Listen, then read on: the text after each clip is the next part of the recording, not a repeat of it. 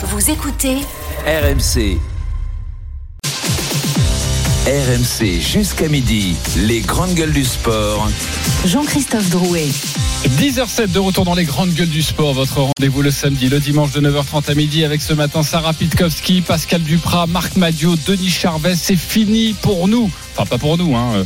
c'est pas moi qui parle. C'est Nasser Al-Khalifi qui ne veut plus entendre parler du Parc des Princes. C'est le bras de fer des GG dans quelques instants. 10h30, la punchline des GG, l'entraîneur de l'OM, Gennaro Gattuso, parle pour la première fois de crise. C'était hier en conférence de presse. Et puis, 11h, nous ouvrons le débat Fabien Galtier. Est-il en danger avant euh, ce match face à l'Écosse Un très beau cadeau à vous faire gagner dans les grandes gueules du sport ce matin. Vous connaissez l'expérience RMC. Vous allez pouvoir choisir entre trois expériences. C'est euh, dans euh, deux semaines.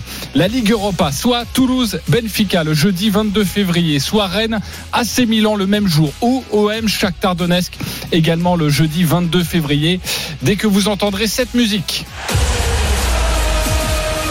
La musique de la Ligue Europa. À partir de ce moment-là, vous aurez 5 minutes pour envoyer RMC au 732-16. RMC au 732-16. Ce sera un peu plus tard euh, sur notre antenne. Restez bien avec nous durant cette émission. Un direct en cours avant le bras de fer des GG. C'est du ski, le slalom géant, la première manche à Bansko en, Bulgarie avec Pierre Thévenet. Bonjour Pierre. Bonjour JC, salut les grandes gueules. Ouais, la première manche qui a bien démarré. 21 euh, skieurs sont déjà partis. Le premier français, euh, Thibaut Favreau, et s'était lancé avec le dossard numéro 20. Il est 12e euh, pour l'instant dans ce classement largement dominé par Marco Odermatt, le Suisse qui a remporté 5 euh, des 5 slalom géant invaincu pour l'instant sur cette discipline, le leader euh, du euh, gros globe de cristal également. On aura quatre autres Français, Victor Mufajandet, Léo Angno, Diego Orecchioni et puis Clément Noël qui fait son retour dans cette discipline. Il s'élancera avec le dernier dossard, le numéro 66. À tout à l'heure, Pierre Thévenet. Allez, tout de suite, le nouvel épisode du PSG contre la mairie de Paris. RMC, À votre avis, c'est qui le plus fort Euh, L'hippopotame ou l'éléphant? Le bras de fer GG. Vraiment, t'es sûr que l'éléphant il est plus fort que l'hippopotame? C'était jeudi, c'était court, mais c'était virulent. C'est trop facile maintenant. On sait qu'est-ce qu'on veut. C'est fini pour nous. C'est fini pour nous à l'occasion du congrès de l'UEFA à Paris. Nasser Al-Khelafi, le président du PSG, a franchi une nouvelle étape dans sa guerre contre la mairie de Paris concernant le Parc des Princes. Je cite également, c'est trop facile de dire maintenant que le stade n'est plus à vendre.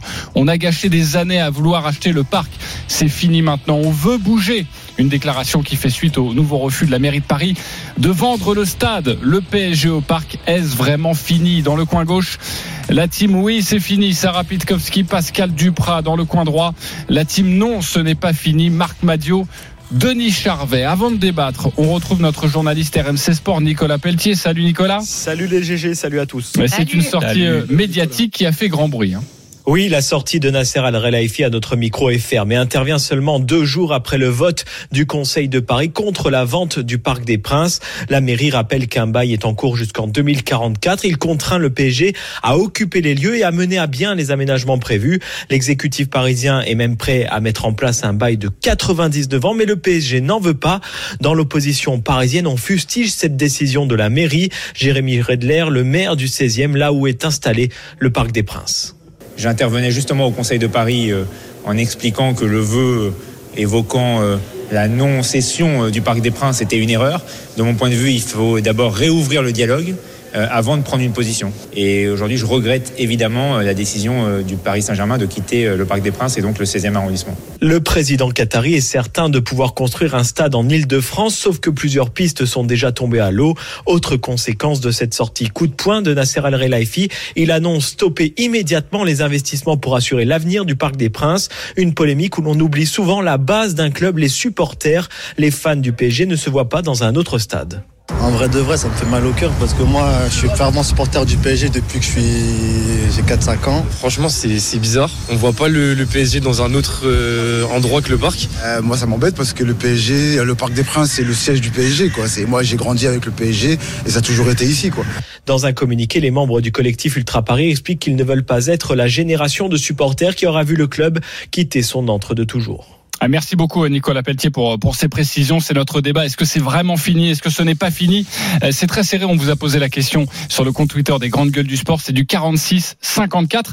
Mais 46%, c'est fini. Donc vous êtes derrière Sarah Pitkowski, Pascal Duprat. Pourquoi c'est terminé? Pascal Bah, tout simplement parce que à partir du moment où Madame Hidalgo refuse euh, de vendre le Parc des Princes et à partir du moment où Nasser euh, eh bien a sorti que pour lui euh, il en avait marre et que ça avait que trop duré. Donc fatalement, on se dirige vers une euh, séparation et un départ du PSG du Parc des Princes. Alors ça va pas se faire demain, ça c'est certain, ça va se faire dans quelques années.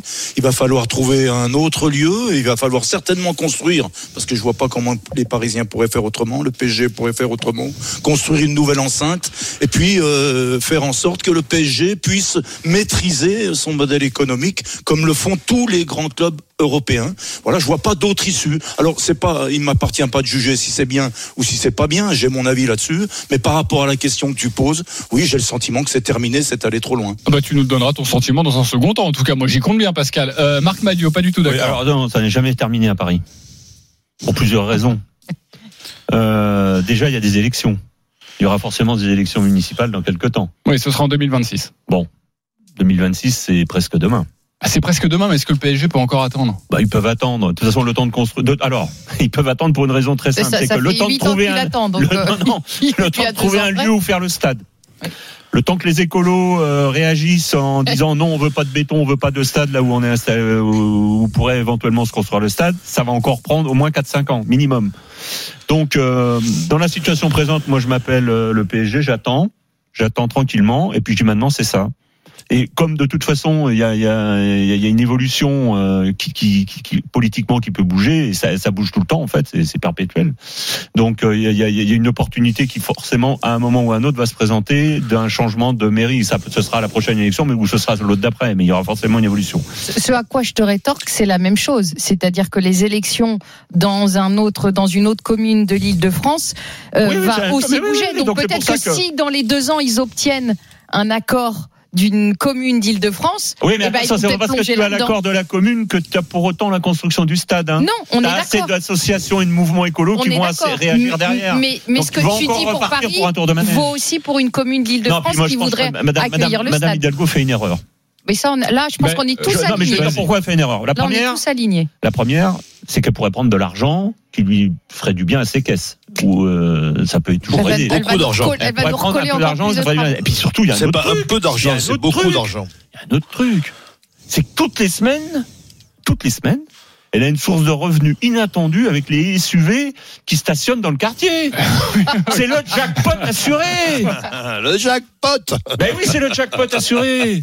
Attends, tu mets, tu mets euh, deux, Mais- trois policiers par là avec le petit carnet et tu fais le plein à chaque fois. Et euh, combien est le tarif déjà Mais sur les À SUV partir de septembre prochain pour le SUV, je dis ça pour tous 18 les auditeurs, euh, qui euh, ce sera trois fois le supérieur du- d'un Bah voilà. véhicule euh, Donc normal. euh, trois il y, a un bon- il y a un bon plan à prendre là. hein. à partir Mais- de septembre mais prochain, après une, une décision voilà, du, du Conseil Non, de, bon. Paris Moi, et, je- et je- une élection qui a eu lieu le, le week-end dernier. Oui, Denis Charvet.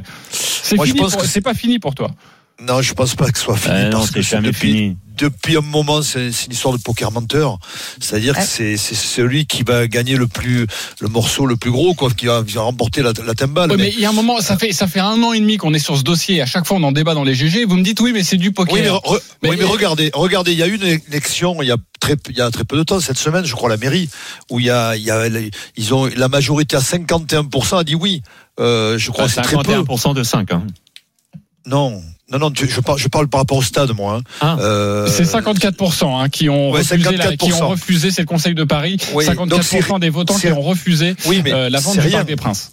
C'est rien, enfin c'est rien, c'est pas, c'est-à-dire que c'est tangent quoi. C'est-à-dire que c'est, on, on est, on est sur un fil. Ben, Peut-être, mais tu Euh, vas pas faire des élections toutes les semaines. Non, mais je, C'est- je- je- je suis d'accord avec toi. Moi, majorité, moi, hein. je sais qu'il y en a certains qui disent on ne touche pas au patrimoine euh, français. Euh, mais, mais, mais On va pas le si démonter, le si- stade, on va pas si le le- démonter, Non, mais va si pas les Qataris l'achètent, non, mais, non, mais, non, mais si les Qataris achètent, c'est le club qui achète. Ben ça oui. va rester, ça va rester au club, ça va Ben pas bien rester au- chez, chez les Qataris. Donc, je vois pas où est le problème exactement. Parce que le, le Parc des Princes, on pourra pas le toucher. Ça veut dire que les, les, les- Ah, attention, ils les peuvent Qataris, l'emmener au Qatar. hein. non, pas du tout, pas du tout. pas- non, mais non, mais c'est la réalité, ça. Bah la réalité, c'est que tu peux oui, pas non, Tu peux, tu peux pas y toucher. Donc, ils vont mettre 400 millions et on leur dit, on vous fait un bail à long terme. Mais ça marche pas, ça. Ouais, mais Denis, Excusez-moi. je pense que c'est une Euh, guerre d'ego, là. C'est une guerre d'ego. mais oui, mais, mais, mais quand tu mets 400 millions dans les travaux quand même, si Ah la ouais. mairie, la mairie n'a pas l'argent pour le contribuable, n'est pas là pour payer des rénovations. Donc tu le vends, tu le vends, c'est tout, et puis tu arrêtes, et puis tu, tu as quand même encore, euh, euh, je sais pas moi, c'est, c'est, et ton stade est magnifique, et ton stade va être conservé. Alors que là, maintenant, si, si les, les Qataris s'en vont, mais comment ils font? Combien ça leur coûte par an au- à la mairie de Paris? Bah oui, mais Vous avez- pardon, vous mais avez tu quel- disais c'est pas au contribuable de payer, mais si tu fais, Eh si, bien oui, si- si ton raisonnement c'est de dire que ça fait partie du patrimoine français, du patrimoine Non. parisien, Non, bah c'est au, au Non, non, non, j'ai pas dit ça, moi. J'ai pas dit ça. Non, mais si, si justement- c'est dans cette Non, mais logique-là. on parle de patrimoine. Attendez, patrimoine, il y a patrimoine et patrimoine. On a quand même affaire à un stade de foot en béton. Enfin, soyons aussi euh, réalistes par rapport Oui, au mais, patrimoine. oui, qui a- oui, mais qui a une histoire, qui a une histoire. Oui, c'est l'histoire. il n'a pas une histoire de 500 ans non plus. C'est un club Le- récent. C'est un stade histoire et aussi du PSG, stade a c'est aussi le- une âme. des Princes, Oui. évidemment, évidemment, on est d'accord, on est tous d'accord avec ça. Mais je- moi, je pense qu'inéluctablement, in fine, le, le stade sera vendu. Alors, moi, je, je vais apporter un, un élément, puisqu'à quelques centaines de mètres du Parc des Princes, nous avons un autre stade qui lui aussi est historique, qui s'appelle le stade Roland-Garros qui a été construit pour accueillir un match de Coupe Davis. Et en deux, euh, il y a une, oui, Oui. une petite dizaine d'années, euh, on se posait la question s'il fallait déménager. euh, ce, le Roland Garros parce qu'on peut pas pousser les murs et a un moment il faut un équilibre financier à ce quatrième Grand Chelem et on a agité le chiffon rouge en disant attention si on n'arrive pas à grossir, on pourrait perdre le statut de grand chelem. Euh, et puis on a étudié des, des, des pistes. Et alors là, et moi la première, en disant mais non, mais jamais comment on peut déménager le stade Roland Garros? Il y a une âme. Qu'est-ce qu'on va les faire à Versailles? Qu'est-ce qu'on va les faire à Gonesse? Mais aujourd'hui, la vérité, c'est que tu es obligé de trouver des subterfuges juste incroyables pour essayer de faire grandir ce tournoi ou au moins être, être à, à- à la même hauteur que les trois autres. Et en réalité, on met des night sessions, mais on n'a pas de métro qui vont, qui vont pouvoir acheminer les spectateurs quand il y a un match qui dépasse minuit. Et puis après, On on, veut est faire obligé comme les autres, mais on n'a d'augmenter- pas les moyens de le mais faire. on est obligé d'augmenter les places, mais bien sûr, parce qu'il y a un Oui, moment mais- un équilibre économique. Le prix des bien- places, qui, j'ai vu Le cette information cette semaine, de- euh, Roland Garros sera plus cher en mais 2024. oui, ils ils sont obligés d'augmenter puisqu'il faut reverser un certain, un certain pourcentage aux joueurs parce que les autres tournois du Grand Chelem le font. Et puis les hospitalités, et puis les relations publiques, et puis le confort des spectateurs. J'étais la première à dire ah non, on peut pas faire. Et maintenant.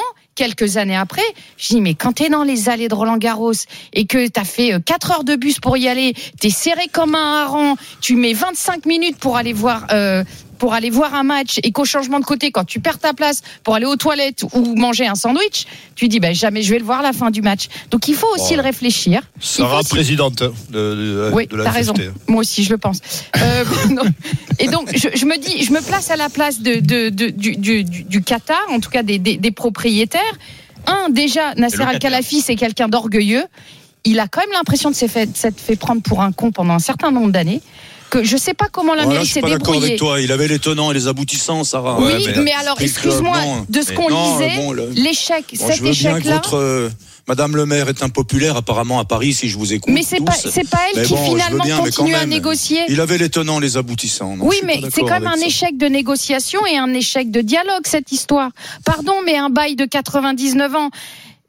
Je, je comprends pas Mais un pourquoi on bail, est c'est pas. un bail. Oui, mais un bail de vente. 99 ans. Et attention, oui, mais c'est pas, en vendant le stade- Tu peux pas. Bon, déjà, Mais non, ils ont une convention jusqu'en 2044. déjà. Exactement, Donc, mais en vendant peuvent le stade- utiliser le Parc des Princes. Oui, Tu ils peuvent le garder. Oui. Tu t'assures que le Qatar reste propriétaire du PSG. Vous vous souvenez des discussions qu'il y a eu quelques années en disant, au fait, cette Coupe du Monde au Qatar, quand ce sera fini, les Qataris, ils vont partir. Et plus on pas avance l'impression qu'ils soient, par... ils Tu soient dans, l'idée de Aujourd'hui, partir. aujourd'hui, Mais- mais, mais- il y a quelques années, tu te souviens pas de cette petite Si, musique si, bien Cette sûr. petite. Oui, ah, c'est- s'ils n'arrivent pas dans les trois ans à gagner la Oui, oui, Ligue des ils- Champions, ils avaient- vont bah, se ils avaient fait un lasser. bras de fer, et oui, ils vont mais- partir. Mais, Mais- donc là, Mais- ils jettent l'éponge. Ils se disent mais attendez, vous m'avez pris pour un con. Ça fait des années. Mais- Maintenant, je je m'en lave les mains moi, je et je vais aller ailleurs. Et ça se comprend comprends, en moi. fait. Moi, je le- comprends, hein. Ça se comprend. pour tous les deux. Il y a Julien qui nous appelle au 32-16, supporter du Paris Saint-Germain. Il veut intervenir dans ce débat. Bonjour Julien. Bonjour, vous allez bien? Ben, très bien, merci d'être avec nous dans, dans les GG. Euh, toi, le supporter parisien, euh, c'est fini pour toi le PSG au parc? Euh, bah, S'il le faut, oui. Moi, en fait, j'ai pas de problème avec ça, malgré que pendant des années, bah, surtout quand on nous parlait du Stade de France, je voulais pas trop qu'on bouge, mais j'ai plus de problème avec ça, malgré que j'ai vécu des moments particuliers. J'ai déjà été sur la pelouse, j'ai déjà été dans les loges, j'ai déjà été dans les copes. J'ai vécu des, des soirées magnifiques là-bas. Si on doit partir, on partira.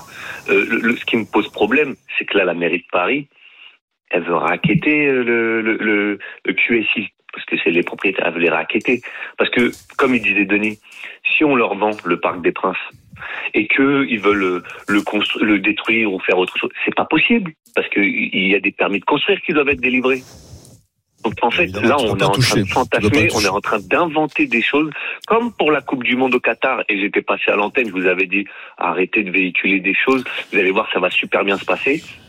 Parce que le Qatar, ça faisait des années qu'ils organisaient des événements, des dizaines d'années, et le Qatar, les Qataris. Ça fait des décennies qu'ils sont implantés à Paris, des décennies. J'ai la chance d'avoir pu euh, travailler pour l'ambassade.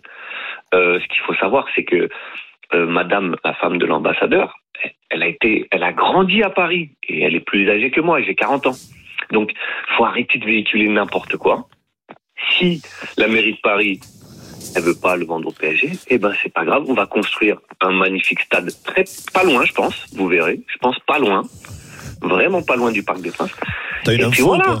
Toi C'est comme ça. Le, le problème, c'est évidemment le, le- le- le terrain. Non, et mais- j'imagine que tous les supporters Oui. parisiens ne seraient pas très heureux de ce déménagement. D'ailleurs, le collectif Ultra Eh oui. Paris, le CUP, euh, qui a délivré un, un communiqué cette semaine, notre position, le PSG, c'est le Parc des Princes, le Parc des Princes, c'est le PSG. Nous n'envisageons pas être la génération de supporters qui aura vu le club quitter son antre de toujours. Nous comprenons qu'après avoir fait miroiter pendant très longtemps une vente, la mairie, pour des raisons politiques, a changé d'avis. Mais nous n'accepterons pas que notre club et son stade soient sacrifiés pour que Madame Hidalgo garde la main sur le Conseil de Paris. Mais de citation. C'est toi, c'est toi par qui l'as rédigé, euh, Jean-Christophe, non euh, non, mais je l'ai bien lu en tout cas. Moi, moi, je vais revenir à ce que, ce que disait euh, Marc tout à l'heure. En 2026, il va y avoir des élections et, et Madame Hidalgo, c'est pas du tout sûr qu'elle soit réélue. hein. Donc c'est c'est demain, Mais l'inverse 2026. aussi, euh. Ah, tu sais, Ah non non mais ouais non mais il faut pas jouer avec ça parce que aujourd'hui euh, c'est la c'est la réalité aussi euh, JC les Qataris vont se- vont- ils ils vont se mettre dans une position de- de- d'attente et ils vont dire voilà on va Non, mais- attendre les Oui, mais- 2026 Mais ça- Mais ça- je sais ça, pas s'ils sont vraiment euh, Madame Hidalgo a quand même un problème aussi. à ce point-là. Elle veut pas le vendre. Bon, elle reste sur sa position. Euh, le PSG s'en va du, du parc. On va se retrouver avec un stade qui ne va plus être entretenu, qui va être aux frais du contribuable, Si- si, et qui parce va que plus c'est- servir à grand chose. et non parce que le- ils sont obligés de l'entretenir le PSG ils ont une convention Oui, mais ils enfin ont bon. pas jusqu'en euh, 44 Oui, Eh, oui, mais ils C'est- auront c'est jamais obligé, un nouveau euh, stade d'ici 2044. oui on mais sait tu, très tu bien. peux pas tu es obligé Bah de, si, de ah non, non, là je suis pas d'accord. C'est-à-dire qu'on on, Ah, on- on note souvent euh, pour la construction d'un stade avec les autorisations, déjà faut trouver l'endroit, tout ça, euh, d'ici à 8 ans euh, pour, Euh, pour avoir gentil, son là. stade et pour euh, évoluer dans son stade. C'est gentil parce qu'entre le moment où tu fais les, les permis de Les construire recours. et les, et les recours des associations diverses et variées qui vont s'immiscer dans le truc parce que c'est iné- inéluctable, euh, t'en prends au moins pour 10 ans. hein. Après, il y a la petite phrase de Nasser Pour qui terminer. dit je ne vais pas, je ne vais plus faire d'investissement sur le parc. Mais ça, ça va incomber à qui? Au PSG. Si tu peux pas monter ta gamme d'accueil pour ton public, euh, pour tes VIP, pour tes loges, c'est- là où je, je me dis mais comment il peut se tirer aussi une balle dans le pied en disant Ah ben, ok, je laisse fou. là où on est. Alors on que tous les autres clubs des grands d'Europe continuent de d'innover. et, euh, c'est c'est là où je me dis il y a, il y a peut-être quand même une petite chance que des négociations reviennent. hein. Juste vous faire écouter euh, une icône parisienne. C'est Paoletta qui a réagi euh, sur RMC Sport. Euh, C'était hier, Paoletta, donc euh, quand on lui parle d'un déménagement du PSG du, du Parc des Princes. J'espère qu'ils vont arriver à à un accord pour que le Paris Saint-Germain continue au parc avec son supporter. Mais bon, mais ça c'est le club de décider. Euh, moi, en tant que aujourd'hui, en tant que supporter, en tant que quelqu'un qui a, a vécu dans cette stade magnifique, j'espère que le club euh, il continue au parc. Mais j'espère qu'ils vont arriver à un accord euh, pour bien de, de, de, de Paris Saint-Germain, pour bien de, de supporters, pour bien de club. Voilà, il prône l'accord euh, encore et toujours. il y a, il y a Paoletta. Rai, le Brésilien aussi, qui est monté, qui, est- qui a répondu aussi, qui est en faveur de- des Qataris. Ouais, mais si je vous fait- passe toutes les anciennes gloires parisiennes, évidemment, Ouais, ouais, jusqu'à midi.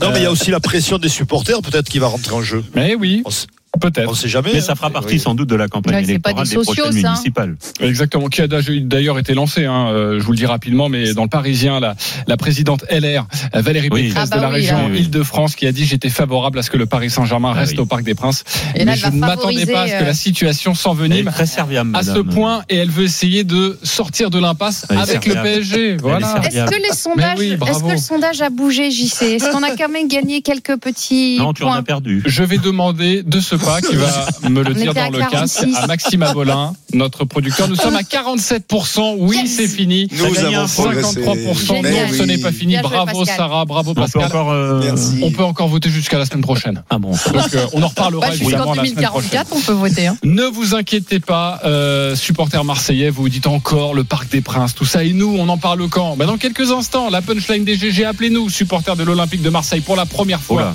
Gennaro Gattuso a parlé de crise hier en conférence de presse. C'est la punchline. À tout de suite sur RMC. On te garde, Denis, tu veux rester un petit peu avec Ouais, nous sur le M allez. Allez, c'est parti, à tout de suite sur RMC. RMC jusqu'à midi. Les grandes gueules du sport. Jean-Christophe Drouet. 10h32 de retour dans les grandes gueules du sport. Nous sommes ensemble jusqu'à midi avec ce matin Denis Charvet, Sarah Pitkowski, Marc Madio, Pascal Duprat. Dans 10 minutes, restez bien avec nous. On s'en fout, on s'en fout pas. C'est le zapping des GG. J'ai beaucoup d'informations à vous donner et notamment forcément le quadruplé historique de l'équipe de France de biathlon. Les filles qui ont réussi 1, 2, 3 et 4 au championnat du monde. Si ça vous intéresse, nous en parlons dans 10 minutes. Un point euh, sur, si vous le voulez bien, sur euh, notre direct en cours. C'est du slalom géant, la première manche à, Bansko, Pierre Thévenet. Et Matt, euh, Marco Odermatt, toujours leader de cette première manche devant Alexander Stinolsen et l'Autrichien Manuel Feller. Le premier français Thibaut Favreau est 12e, Léon- Léo Anguenot euh, 15e. Pour ces deux-là, ça devrait le faire pour aller en deuxième manche. Ça sera plus compliqué euh, pour Victor Mufa, Jandet 29e. Euh, Il reste encore euh, 25 coureurs à passer dans cette première manche, notamment Diego Orecchioni et Clément Noël qui s'élancera en dernier dossard numéro 66. Et puis à 11h45, mes GG, les GG contre-attaque cette saison, vous pouvez prendre les commandes de cette émission en proposant un débat. Vous allez voter, chers auditeurs, pour votre débat préféré et nous en parlons à 11h45. Votre proposition du jour, soyez convaincants, les GG. Sarah Pitkowski, tu veux parler de quoi? Euh, alors, le tennis l'a fait. Le golf l'a fait. Le plus grand sport au monde, le plus universel, va le faire. Je suis sûre que les nostalgiques vont voter pour mon débat. Vous avez tous rêvé de revoir les plus grands champions de foot qui vous ont fait rêver revenir sur la pelouse. Mais pas juste pour faire des matchs caritatifs, pour une vraie compétition. Et moi, je trouve ça génial quand j'ai lu ça. C'est-à-dire que, à l'initiative d'anciens joueurs de plus de 35 ans, une Coupe du Monde des plus de 35 ans, avec les nations qui ont été championnes du monde. Et je trouve ça fantastique. Et La- donc, les membres fondateurs, eh bien, ils vont être capitaines, ils vont constituer leurs équipes et on va pouvoir revoir, eh bien, euh, voilà, chacun nos, nos plus grands joueurs, que ça soit un Materazzi, que ça soit un Thierry Henry. Ok, ok, c'est 20 secondes, ma Sarah. Dis Ouais. donc, J'ai tu nous fais une minute, c'est parti, là. Ouais. Ça suffit, non, c'est parce que j'ai tellement envie de les voir. Mais je oui, on a ce compris. serait, ce serait génial. Tu mets du cœur et c'est Ouais, parfait. La Coupe du Monde des plus de 35 ans, tu es Vous pour. votez pour ça et on va en parler. Marc, le micro. Oui. Ton micro, mon cher. Vas-y, le micro. Le micro, le micro, bah, tout simplement pour vous parler euh, d'un sujet qui a été mis sur la table par un de mes confrères, euh, mettre des remplaçants sur les grandes courses cyclistes, notamment le Tour de France, c'est-à-dire euh, changer, euh, changer de coureur en cours de route. Donc euh, moi je suis absolument contre. Et la question est plus vaste doit-on toucher ou non à l'ADN d'un sport? Ok, merci beaucoup, Marc, j'ai pour cette proposition. 10 secondes. Franchement, c'était parfait, c'était Voilà. clair, c'était net. Bravo. Euh, Pascal Duprat, tu veux parler de quoi? Bah, c'est dommage parce qu'on en parlera peut-être comme ça en catimini. J'aurais bien voulu que Marc m'explique parce que j'ai pas compris là les remplaçants en vélo, on change des. Ah non mais des- on m'a donné 20 course. secondes, j'ai fait en 10. Voilà, donc non mais c'est pour ça comme tu vas pas gagner, donc euh, moi je je voudrais pense que aussi je peux gagner. je voudrais aussi parler du, du sport roi, du, du football, mais euh, davantage de manière contemporaine. J'aimerais qu'on parle de la Coupe d'Afrique et surtout de la démission de Gasset, donc qui a démissionné euh, au soir euh, d'une cuisante défaite euh, contre la Guinée équatoriale, 4 à 0 avec la Côte d'Ivoire. Donc qui a décidé de démissionner et depuis, eh ben depuis, comme mieux. par miracle, eh ben les, les Ivoiriens gagnent tout et vont disputer la finale à domicile demain soir. Donc j'aimerais euh, qu'on débatte sur l'impact réel de cette démission de Gasset sur les résultats actuels de la Côte d'Ivoire. D'entraîneur à entraîneur, Pascal Duprat, c'est son choix. Il veut vous parler de ça. Allez voter. Vous avez 1h10 pour voter et nous allons évidemment élire le meilleur débat. C'est à vous de jouer les auditeurs. Réunion de crise entre les joueurs, entre les supporters. Affaire Jonathan Klaus, la semaine de l'OM a été très tendue. Elle s'est poursuivie hier soir au stade Vélodrome avec ce nul un partout face à Metz au coup de sifflet final. Ça s'est passé comme ça.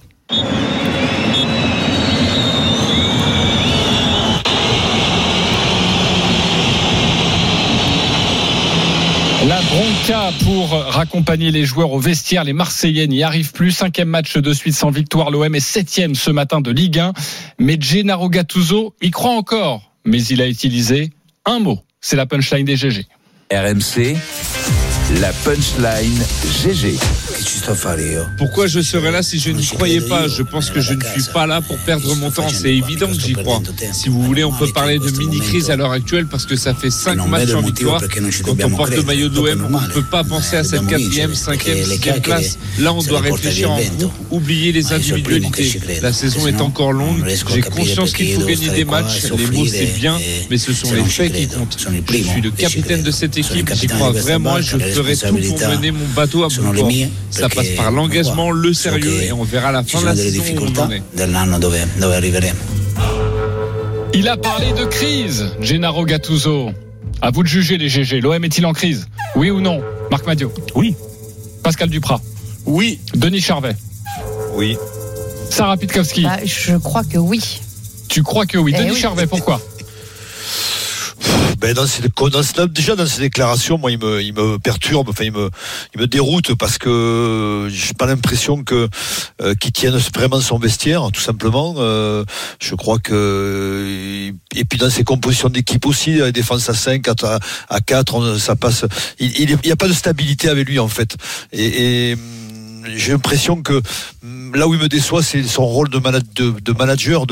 Euh, on, sait qu'il a une forte personnalité, mais on sent pas que qu'elle ça infuse son groupe en fait. Et quand je vois le match hier, enfin quand on voit le, résultat et quand on voit les euh, les derniers résultats, tu te dis mais comment on peut arriver à, un tel cas, un tel comment euh, dire, une telle faillite? Moi, je pense qu'aujourd'hui, il y a un discours qui passe pas. Et lui, il est un peu lunaire, quoi, tout simplement dans son dans, ses réactions. Euh, je sais pas. je pense qu'aujourd'hui, il tient plus le vestiaire et qu'il est, ouais, c'est en crise, totalement. Je, je- je suis d'accord avec toi. En fait, il y a un décalage entre ce qu'on nous a vendu quand Gattuso est arrivé. hein.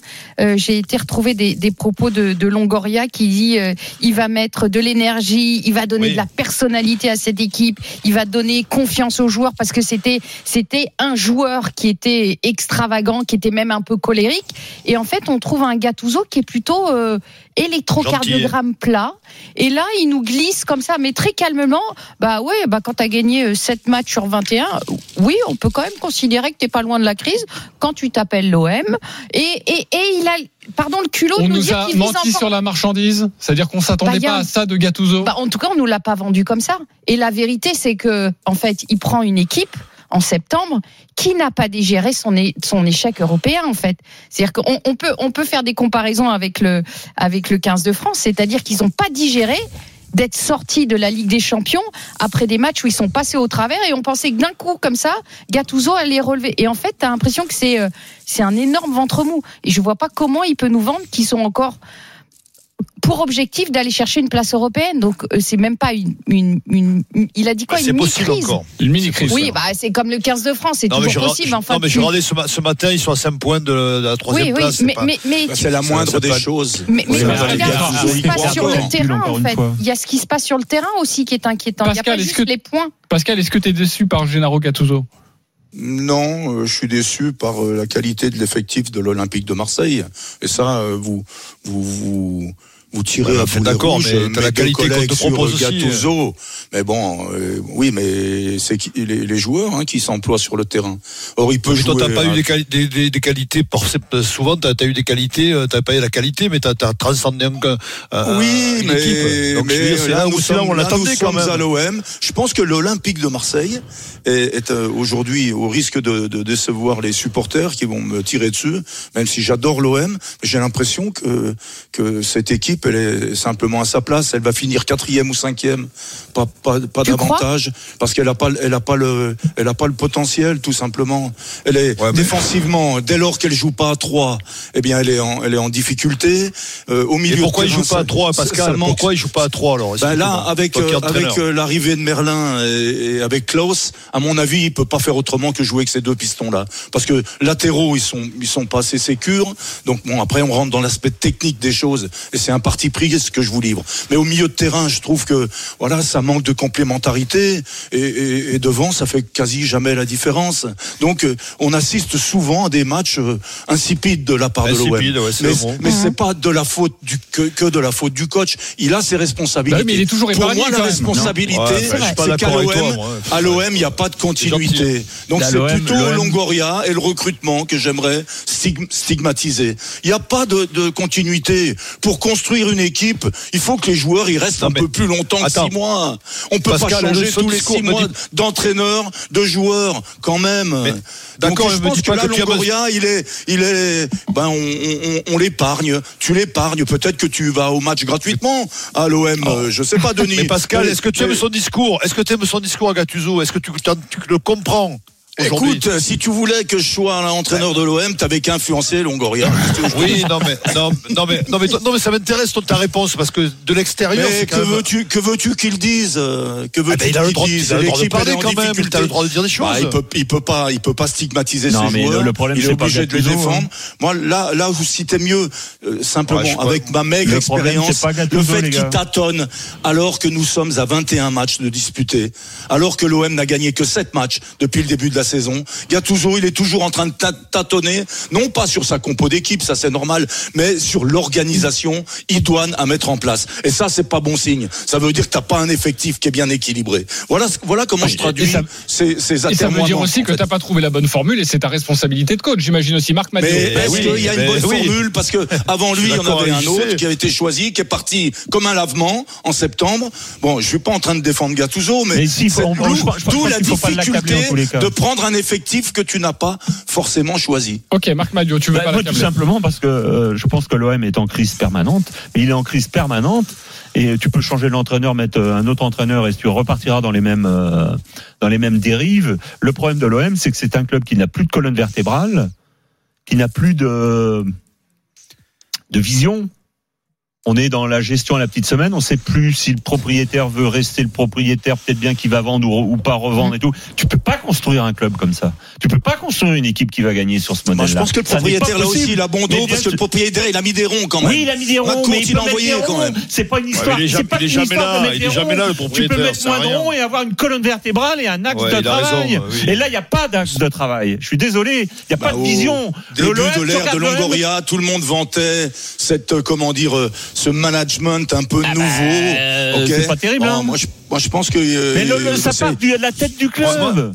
Ça part du sommet du club. Mais, Non, mais mais- pour non, autant, Il n'y a pas de déclinaison dans le club. Ok, il y a Aurélien moi- qui nous appelle au 32-16. Je vous redonne la main après. Aurélien, supporter de l'OM, veut participer à ce débat. Bonjour Aurélien. Bonjour, bonjour à tous. Bon, dis-nous ce que tu as sur le cœur. Ah, ce que j'ai sur le cœur, sincèrement Si c'est pas trop grossier, vas-y. Ah ouais, voilà, parce que bah en fait, euh, moi je rejoins totalement euh, Monsieur Duprat sur un point, Euh, c'est que on est bidon, on est à notre place, c'est tout, il n'y a pas à chipoter. Quand depuis le 1er janvier 2024, ta seule victoire, c'est à l'arracher face à des semi-professionnels de Thionville, que tu gagnes par miracle, et que tu gagnes rien, on est à notre place. Mais il y a un point sur lequel je veux rebondir. C'est euh, à Marseille, on dit euh, t'as voulu faire le bonhomme. Longoria, là, il a voulu faire le bonhomme, je dis. Il a cisaillé un joueur. À Marseille, on l'adore tous. Il est irréprochable. Je veux dire, contrairement à certains, contrairement à certains qu'on voit en boîte de nuit, qu'on voit dans les, les bars de Marseille, euh, à, des, à, des, à l'approche de certains matchs, lui, il est irréprochable. Il fait pas de bruit. Donc, t'as voulu faire le bonhomme. T'as cisaillé un joueur euh, qui fait, qui cause pas de problème dans le vestiaire. Par contre, euh, bah, nous, on va, nous, à un moment donné, à Marseille, on va lui demander des comptes. Pourquoi Ale- Alexis Sanchez, il est parti cet été? Pourquoi Igor Tudor, il est parti cet été? Pourquoi au mois, de jan- au mois de janvier, quand tu présentes le mercato, tu dis, on cherche, il nous faut un milieu de terrain français, agressif, a un bagage technique, qui sait casser les, qui sait casser les lignes avec des. Ouais, bah c'est bien. Tu l'as fait partir au mois de, Ouais, ouais. tu l'as fait partir au Non mois mais de tu as raison, tu as raison, mais c'est il y a une instabilité élu, euh, chronique là-bas. C'est C'est ça, il a été élu meilleur recru par les supporters de la Lazio, il a été élu meilleur recru. Longoria, on l'adorait tous. Moi, le premier, je me suis fait berner. 160 mouvements de joueurs depuis que depuis qu'il est arrivé. On a eu 160 mouvements de joueurs. Les 30 millions sur Vitinha, on peut en parler. Euh, euh, euh, il y en a plein. Conrad de la Fuente, on peut en parler. Euh, Enfin, c'est bon, là, la liste, on peut, on peut la sortir, nous aussi. Bah, il y en a d'ailleurs. gros sur la patate, non, Aurélien. mais- Euh, non, mais oui, moi, Denis, moi, moi, je rapidement. pas, non, mais je rapidement, moi, Langoria, je, je, je pense qu'il est, très- il est extrêmement responsable de, de la situation, de cette instabilité que, qui est chronique qu'il y a à Marseille. Mais quand même, euh, moi, je suis désolé, moi, je suis Gattuso, je peux pas, le- je pense pas qu'il soit irréprochable. C'est un entraîneur de, de grande qualité. Il a un effectif. Alors, Pascal, tu me parles d'un effectif qui n'est pas de qualité. Je suis désolé, il y a quand même de la qualité dans cet effectif-là. Non, mais pour Et finir, c'est un grand pour- entraîneur. C'est un grand entraîneur. Tu peux euh, faire des quelques, tu peux pas faire des qualifier 1 à en 1 à Ligue des. Champions, cet effectif, il est bien moins bon que celui de Nice. Même à la Non, limite que celui, finir. Que celui Oui, de Lille. finir au moins trois, dans les trois premiers quand même. Alors que tu vas pas finir dans les trois premiers. Donc je, il y a- il y a- je pense que à un moment donné, la- la- les joueurs sont responsables, mais l'entraîneur est responsable aussi. Ok, je suis obligé d'arrêter le débat, les copains, mais c'était euh, très intéressant. N'hésitez pas si vous voulez reparler de, de l'OM. Euh, composez le 32-16. Aurélien, c'était très bon, parfait. Euh, supporter de l'Olympique de Marseille au 32-16. À bientôt sur RMC dans les grandes gueules du sport. On embrasse Denis Charvet qui va nous quitter. Il est en direct La bise, les amis. Forcément, La il va bise. prendre une petite Je- navette pour le match tout à l'heure. Je, je serais bien resté pour le quadruplé historique, mais bon, tant pis. Oui, du. Bah, on en parle dans quelques instants. Oh, Eh, euh, je peux, je peux, faux cul. Il a plein de choses à nous Tu dire. peux, tu peux. On s'en fout, on s'en fout pas. Justement, le biathlon, on en parle dans quelques instants. À tout de suite sur RMC. Merci Denis, on t'embrasse. À tout à l'heure sur RMC. RMC jusqu'à midi, les grandes gueules du sport. Jean-Christophe Drouet. 10h49 de retour dans les grandes gueules du sport. Nous sommes ensemble jusqu'à midi avec ce matin Sarah Pitkowski, Pascal Duprat, Marc Madio. Christophe Cessieux va nous rejoindre en direct d'Édimbourg à partir de 11h. Car à 11h, euh, nous allons parler de Fabien Galtier. Est-il en danger avant le match cet après-midi face à l'Écosse? C'est à 15h15 à suivre en direct en intégralité sur RMC évidemment. La musique de la Ligue Europa, c'est le moment pour vous inscrire. Vous avez 5 minutes pour vivre l'expérience RMC. Expérience RMC à la carte. Vous pouvez choisir entre Toulouse, Benfica, Rennes, Milan ou OM Shakhtar Donetsk. Ces trois matchs sont le jeudi 22 février. Vous envoyez dès maintenant RMC au 732-16, RMC au 732-16. Vous avez 5 minutes. Il est 10h50 jusqu'à 10h55. Allez tout de suite. On s'en fout, on s'en fout pas. RMC, le zapping des grandes gueules du sport. Des informations de la semaine. À vous de me dire si ça vous intéresse ou non. Si tout le monde s'en fout, on zappe l'information. Vous connaissez le, le principe. La première information à vous donner, c'est le quadruplé historique des filles en biathlon. On s'en fout, on s'en fout pas. Sarah Pitkowski. Non, bah non, on s'en fout pas, c'est historique. Euh, Pascal Duprat. Ah, on s'en fout pas. Ok, Marc Madio. On s'en fout pas, mais. Mais, Mais quand même. mais, quand même. Mais quand Après même. le sacre euh, lors du relais mixte mercredi, la France s'est donc encore illustrée sur les mondiaux de biathlon hier à Nové Mesto. C'était hier soir. Julia Simon a remporté le sprint féminin devant trois autres Françaises. Jamais les Françaises n'avaient réussi un quadruplé sur une épreuve des championnats du monde. Écoutez la, la réaction de, de Justine Brézaboucher, deuxième hier, impressionnée par la perte de l'équipe de France. Je suis impressionnée par les résultats d'ensemble et très heureuse. Enfin, impressionnée. Oui, je suis, en fait, je suis impressionnée par le fait que ça arrive parce que c'est quand même unique et très rare, je pense, dans une carrière de sportif, un individuel, d'avoir ces, résultats-là. On le voit dans certains sports, mais voilà, euh, nous, il y a tellement de facteurs de performance. Donc, euh, vraiment très heureuse et j'ai une grosse pensée pour l'équipe de France qui, voilà, nous a bien facilité le travail aussi depuis le camion avec les skis. Les skis sont très bons. Les skis sont très bons, ça promet une quinzaine. Maintenant, il y a d'autres facteurs de performance, mais euh, on doit aussi pas mal aux techniciens. 1, 2, 3 et 4 pour, euh, pour la France. Sarah Pitkowski. Bah, je crois que c'est il y a que trois trois nations hein, qui ont réussi à faire un quadruplé comme ça. Donc on sait que le biathlon c'est un, un fer de lance du, du sport euh, du sport de neige et du sport d'hiver. Euh, et, et puis une petite pensée parce qu'on sait qu'il y a eu quand même une grosse polémique entre entre les, entre Julia Simon et, et Justine Breza Boucher. Avec une affaire en avec une affaire qui est encore en cours et, et chapeau à elle de finalement mettre ça de côté et puis de tirer les deux jeunes derrière. Enfin, c'est, enfin, c'est, c'est juste fantastique. Alors, je m'y connais pas de manière spécifique, mais c'est extraordinaire parce que ça dure. Euh, Julia Simon, elle était déjà championne du monde l'année dernière en, en poursuite. Là, c'est en sprint. Enfin, c'est, c'est de super bon augure. Voilà. C'est, alors, je sais Ok. pas pourquoi chez les garçons ça marche plus, mais en tout cas, chez les filles, chapeau, mesdames. hein. Je ne sais pas si vous avez vu le, le podium euh, à, à l'arrivée, mais donc les trois Françaises qui montent, une par une, la troisième, la deuxième, la première. Euh, et Julia Simon, quand elle monte, euh, elle serre dans, dans les bras euh, Lou Jean Monod qui a terminé euh, troisième, et puis elle s'approche vers Justine Bréza Boucher, et là c'est juste la poignée de main. On a senti la Bah froideur entre les deux, et puis ensuite elle a pu euh, monter sur la première match du podium. Euh, Pascal Duprat. Non, c'est euh, splendide. Euh, c'est un super moment de sport. Alors bon, je- j'entends déjà euh, les critiques. C'est un sport intime pour ceux qui qui, qui n'ont pas la valeur du sport, en fait, le goût de l'effort, la performance telle qu'on doit, Oh là on doit là l'appréhender. là là là là. Non, c'est Mais une pas nous, performance mais- mais pas exceptionnelle. nous, Pascal, c'est pour pas ça nous. que, mais c'est pour ça que Marc, franchement, de la part de, c'est une des premières fois où tu me déçois, quoi. Mais oui, Parce que mais, tu, mais il tu faut sais ce que c'est que l'effort quand même. C'est sais- non, non, non, mais exceptionnel. Ce qu'elles ont réalisé, c'est exceptionnel. d'accord avec toi. Et ça laisse augurer des, une Pascal, razzia sur ces championnats du monde. Pascal, je suis d'accord avec toi, mais on pouvait pas tous dire oui béatement. Non, il s'agit pas de béatitude, Là, il s'agit d'appréhender une performance sportive exceptionnelle. Au même titre Je vais quand juste un, reprendre pour provoquer un tout petit peu une phrase de Staline qui a dit le pape combien de divisions?